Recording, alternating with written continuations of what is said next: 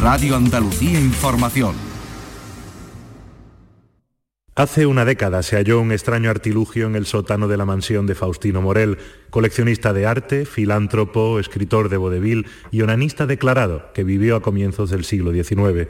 Se desconoce la fecha de construcción de dicho aparato, su fabricante, motivo e incluso función.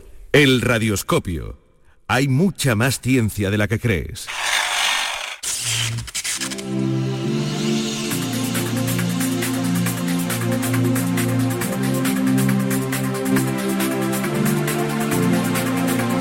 El radioscopio. Desde Ray Granada, Susana Escudero.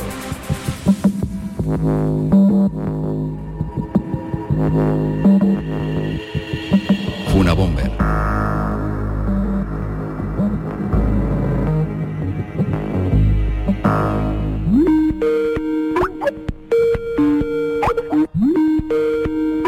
¿Qué tal? ¿Cómo estáis? Hola, buenos días. ¿Qué tal? ¿Qué tal? Hola, ¿Qué tal la vida? Hola, hola, hola. Hola, ¿me, me- me escuchan? Sí, sí, sí, sí, sí. Todo correcto. Vale, muy bien. Hola, hola a todos. Soy el comisario García. Bueno, gracias por conectarse a esta videoconferencia y, y por leerse el manifiesto. Como saben, es un manifiesto enviado por un terrorista urbano, Funabomber, un malnacido que está llenando la ciudad de pintadas de, pues, de muy dudoso mal gusto. Si hemos contactado con ustedes es porque o bien se les cita en el manifiesto o trabajan en un ámbito académico relacionado. Bueno, esperamos que puedan arrojar algo de luz sobre la identi- identidad del autor, que haya algo en las ideas o en la forma de escribir que les recuerde, pues no sé, a alguien que conozcan o alguien con el que hayan trabajado. Si yo hubiera trabajado con alguien capaz de escribir esta chorrada, me hubiera ido de gremio. Eso es, eso es. Harías bien, harías bien. Sabes de sobra que de tu departamento no ha salido nada publicable en 20 años. Eh, mm, me gustaría hacer una pregunta. Bueno, sería bueno que la filóloga con un máster en lingüística forense se centrara en lo que dice el manifiesto. Concretamente en el párrafo 88, donde dice, hay disciplinas científicas que no tienen relación con el bienestar de la raza humana, como la filología. Y yo añadiría la psicología. Y la geología, en esto ha clavado el Fulabomber, madre mía. Verán, he estado leyendo y analizando el manifiesto y creo que el tipo de grafía, la inclinación de las líneas y la distribución de la tinta sobre el papel indican una presión caligráfica propia de un hombre de unos 91 kilos de peso, aunque no reconoce que haya echado barriga. Tiene unos 48 años de edad, pero con una madurez propia de un quinceañero. Es diestro, sufre escoliosis y bizquea ligeramente del ojo izquierdo. Probablemente está complejado por su físico. Cree que viste bien, pero usa mucho pantalón de mercadillo para aparentar ser más joven. Ah, y casi con seguridad no vocaliza bien del todo. Apenas se entiende lo que escribe, imagínense cuando hable. ¿Y dice algo sobre su pelo? Pues sí, es castaño, pelo largo por dejadez, poco abundante y se lo recoge en una coleta lacia, aunque a partir de la cuarta línea se hizo moño y continuó escribiendo. ¿Ven el cambio de inclinación en las letras? Bueno, eso no acota mucho. ¿Podríamos saber algo más sobre su nivel cultural, sobre su formación? Por como escribe, se le ve un hombre culto, ¿no? Por la gramática y el léxico utilizado ha ido a la universidad, pero casi seguro es de ciencias y no terminó la carrera. Se cree culto, pero lo más complejo que ha leído es un zipizape.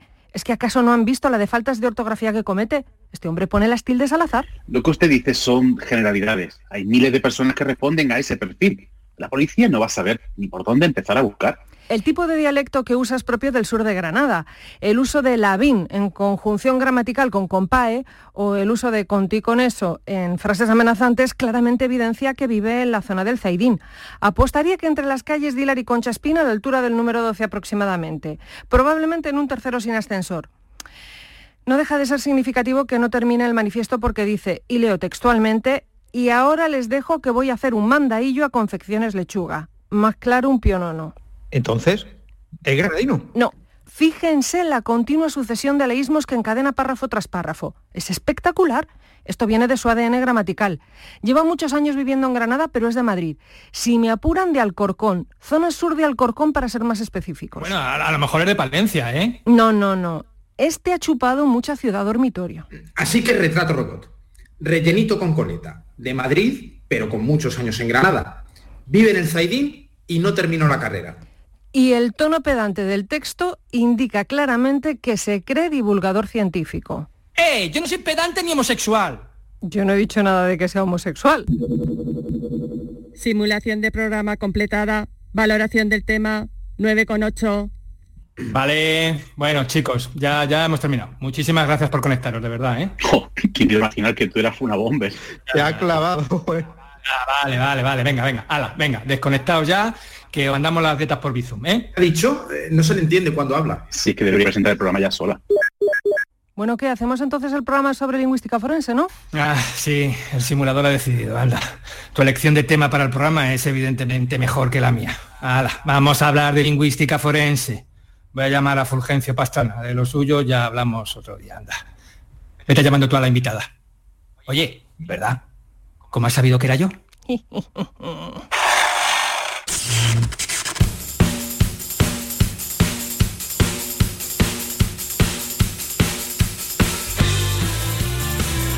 Muy buenas y bienvenidos al Radioscopio. Este es el programa de ciencia de RAI, un programa que le debe el nombre a un aparato con extrañas funciones que maneja el astrónomo y responsable de divulgación del Instituto de Astrofísica de Andalucía, CSIC, Emilio García. Hola, Emilio. Muy buenas, Susa, y no solo extrañas, prodigiosas. Con el radioscopio nos podemos teletransportar, viajar en el tiempo, miniaturizarnos, introducirnos en el interior de un cuerpo humano, eh, simular el programa antes de hacerlo, lo que haga falta para comprender la ciencia, chiquilla. Es que esto es lo que tiene el Radioscopio. Hoy vamos a hablar de lingüística forense y lo vamos a hacer con una de las mejores especialistas del país.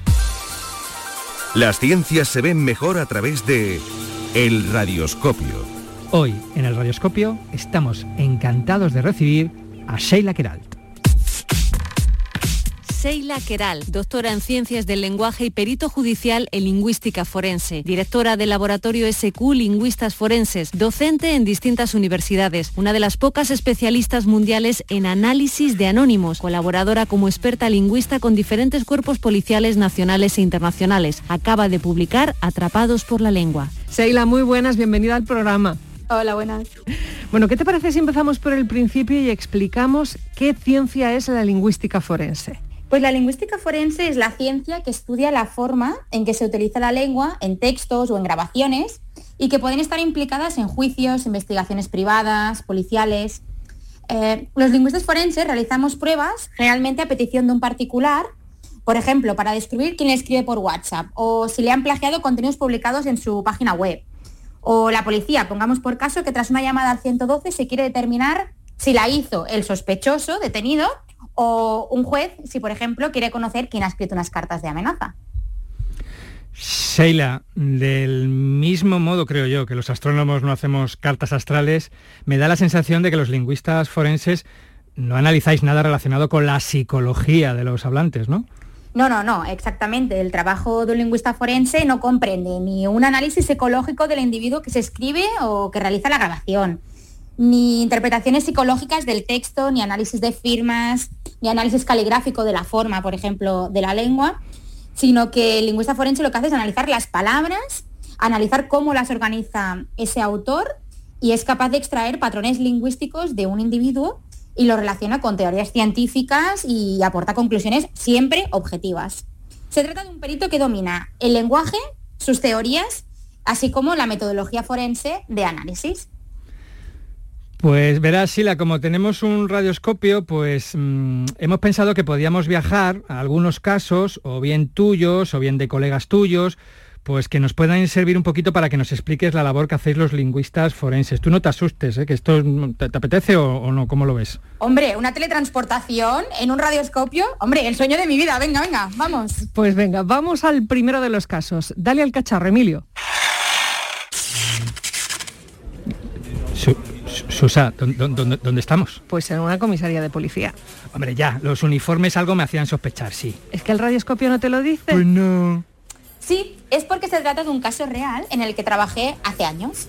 Y como hay que preservar la privacidad, el radioscopio no lo dice. Es muy listo este radioscopio, ¿eh? Digamos, solo que fue hace unos años en un curso que impartí sobre cómo hacer entrevistas a menores. Oye, muy bueno este caso que lo he leído en el libro, Sheila. A ver, lo voy a explicar un poquito. Un niño de cuatro años había sido secuestrado y en la entrevista policial, explicando los pormenores del secuestro, dijo que su secuestrador se parecía a Papá Noel Y este fue el comienzo del error, Sheila lo que se dio por hecho a partir de que el niño dijera que el secuestrador se parecía a Papá Noel. Cuéntanoslo. En este caso, em, el menor dijo eh, que, bueno, que se parecía a Papá Noel, ¿no? Y entonces, claro, cuando todo el mundo piensa en Papá Noel, pues piensa en una persona mayor, con barba, seguramente gordillo, ¿no?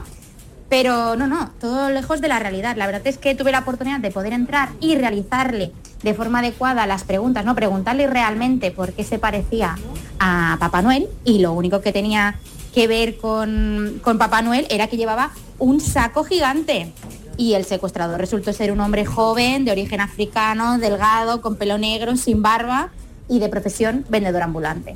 El problema es que los policías cuando dijo Papá Noel dieron por hecho sin preguntar más que se trataba de ese estereotipo que todos tenemos de Papá Noel, ¿verdad? Exactamente. Claro, o sea, en, este caso, tú lo has dicho, ¿no? Demuestra también la importancia de cuidar al máximo la utilización de la lengua pues durante todo el proceso policial y judicial, ¿no? Incluidas las entrevistas a, los, a, los, a las víctimas, ¿no? Ya que esto puede contaminar las pruebas y los testigos, ¿no es así? Cuidar nuestra forma de comunicarnos con el menor siempre es clave para entender a qué se refieren sus declaraciones, para confirmar que nos está entendiendo y también para no alterar sus recuerdos ni su discurso. Por ejemplo, añadiendo detalles que el menor no ha dicho. Imagínate que hay un menor de 6 años al que han secuestrado y cuando lo rescatan el menor presenta marcas de ataduras en las muñecas. Al preguntarle, el menor dice que lo han atado con una cuerda. Después del reconocimiento médico, de haber hablado con sus padres, con más investigadores, incluso quizá con el equipo de psicólogos, el menor menciona unas bridas. Antes del secuestro, el menor seguro que no conocía esa palabra y sabemos que los adultos con los que ha hablado pueden haberla utilizado. En este caso, la declaración del menor es, menor, es verdad o deberíamos considerar que ha sido manipulada.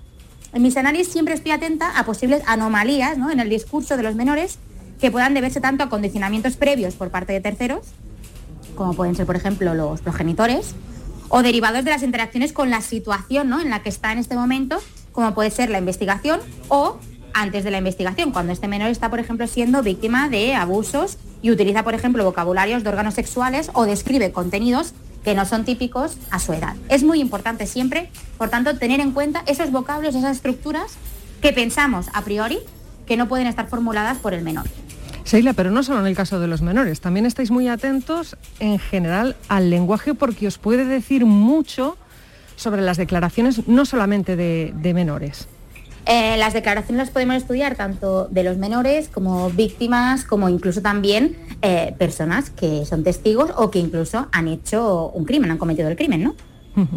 Bueno, pues vamos a hablar ahora de la realización de perfiles lingüísticos pero no nos vamos a ir al caso de una bomber, que para eso os recomendamos que veáis la serie de Netflix, que es maravillosa. Nos vamos a ir ahora a otro caso mucho más tontorrón, pero que demuestra que un lingüista te puede pescar por donde menos te lo esperas.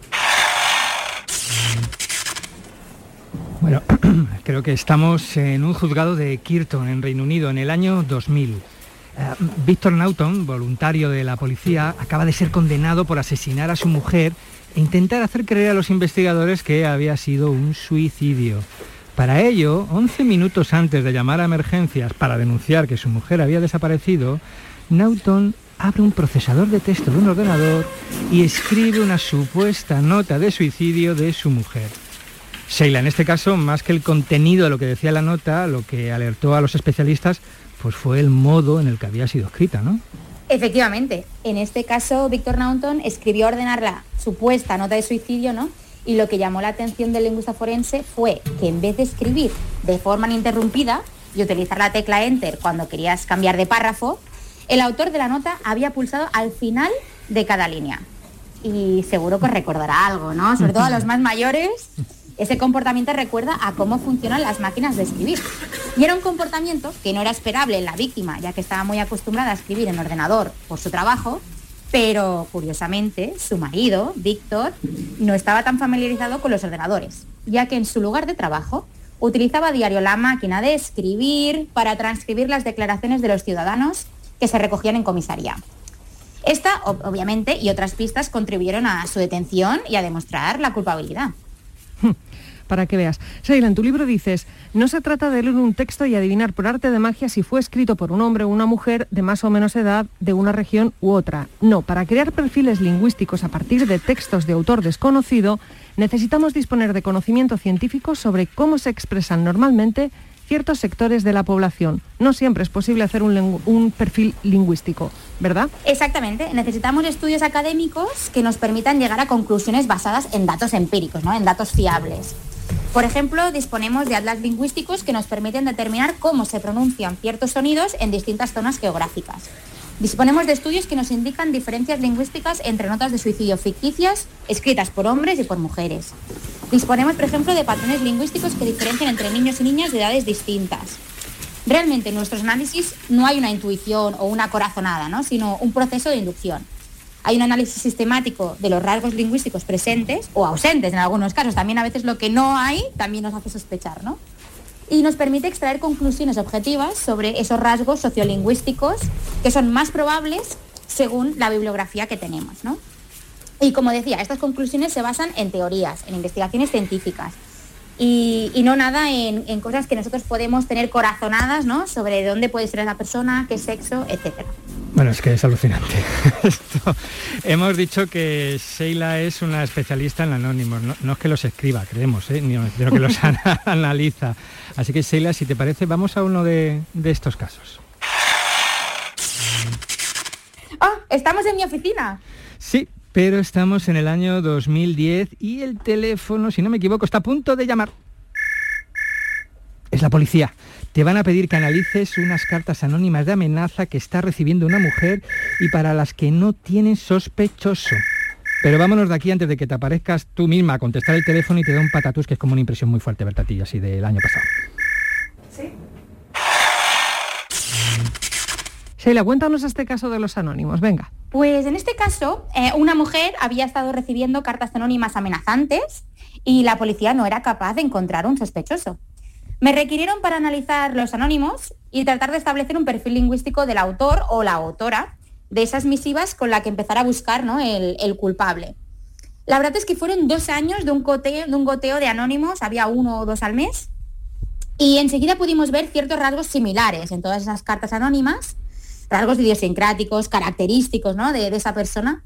Pero por otro lado, y extrañamente, nunca más me ha pasado ni me había pasado anteriormente, había otros rasgos que le, hacían distintas ¿no? entre sí, tan distintas como para poder formar parte del estilo de otra persona. Así que estuvimos dos largos años con un goteo de anónimos cada mes o cada dos meses y no sabíamos por dónde coger esas similitudes, esas diferencias y la policía también estaba totalmente en jaque. Finalmente, la mujer apareció muerta en la bañera de, su casa y se sospechó de que, bueno, posiblemente era un crimen de violencia de género, por lo que la expareja de la víctima fue detenida. Eh, todo parecía indicar de que quizá él era el culpable, a pesar de que él insistía en su inocencia. Pero en el último momento tuvimos la clave ¿no? de, todas estas diferencias, de todas estas eh, características particulares. Y fue la psiquiatra la que nos reveló el misterio. La psiquiatra de la víctima entró en escena y nos desveló que la razón por la que quizá observábamos rasgos similares y distintos a la vez era porque la víctima padecía múltiple personalidad. Y de ahí que creemos pensar, porque la verdad es que nunca hemos tenido otro tipo de casos similares, ni tampoco hemos analizado muestras de personas con personalidad múltiple, que quizá esas similitudes, esas diferencias en las cartas se debía justamente a esas distintas personalidades que tenía la víctima. Pero perdona, la que te pregunte, porque antes has dicho lo de la teoría que hay detrás, que tiene que haber detrás. ¿Hay trabajos y teorías donde se indique que si tú tienes múltiple personalidad, eso también se lleva a la forma de escribir? es decir, que cada personalidad tenga su forma de escribir.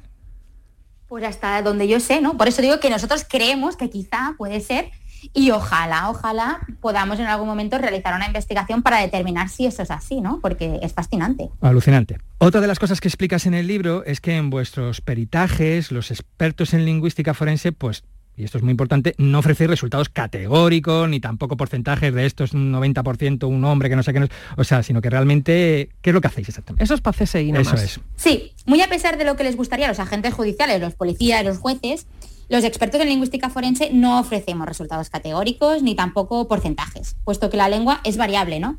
Y no disponemos de todos los datos de todo el mundo, en todos los contextos, a lo largo de toda su vida y en todas las formas posibles, ¿no? Y por lo tanto no podemos emitir una conclusión con ese nivel de seguridad, ¿no? Nosotros hablamos de probabilidades verbales. Es decir, nosotros decimos, pues hay una alta probabilidad de que sea la misma. Observamos comportamientos consistentes entre ambos autores.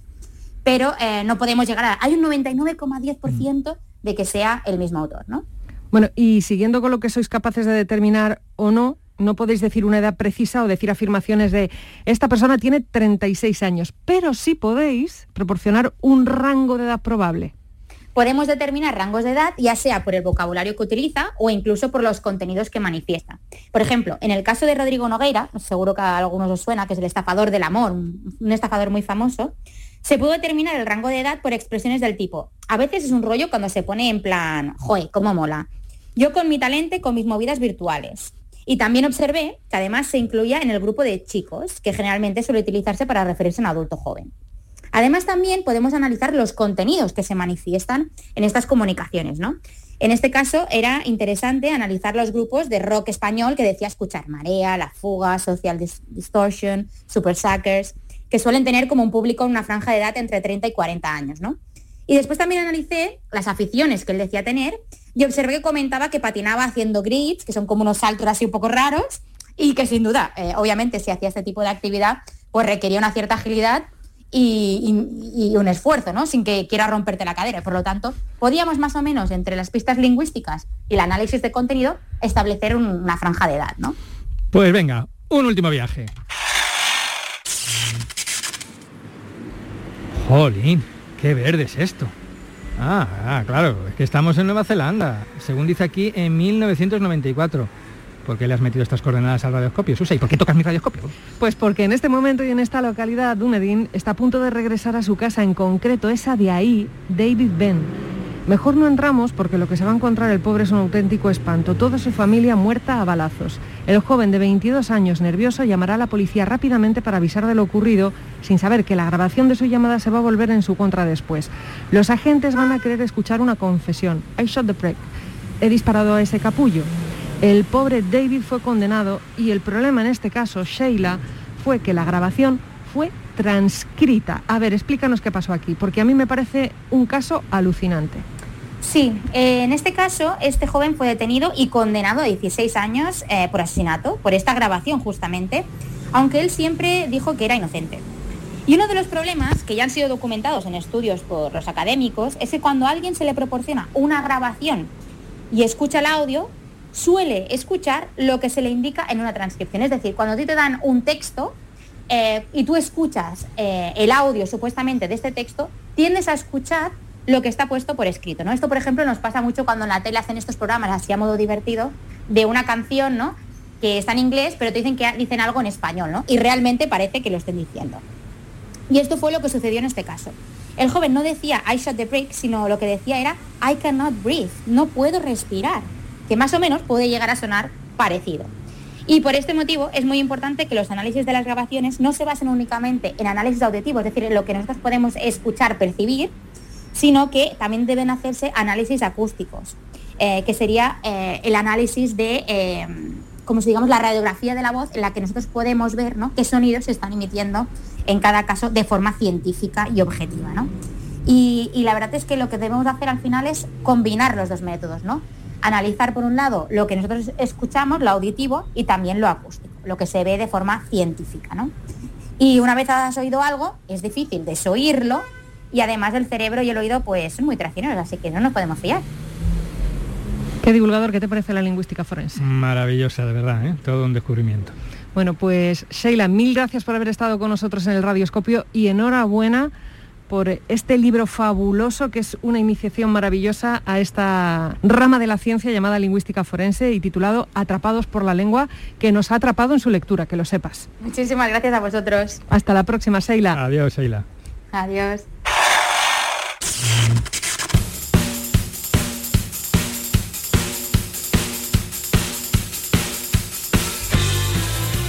Nos vamos. Este programa ha sido posible gracias a la realización de sonido de José Miguel Álvarez y a las voces de Oscar Huertas, Miguel Abril, Manu González, Almudena González, Pedro Romacho y Noemí Fernández.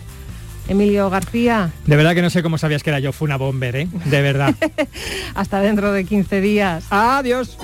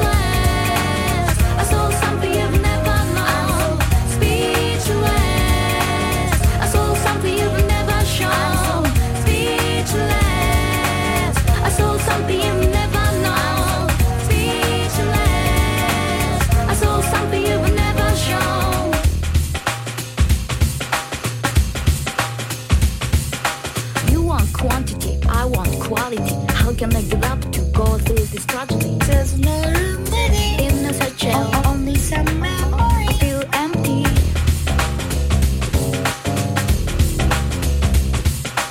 Love is like a bubble, easily breakable. I can take the fake for my own sake. Cutting the rope from your boat. Something still sticks in my throat.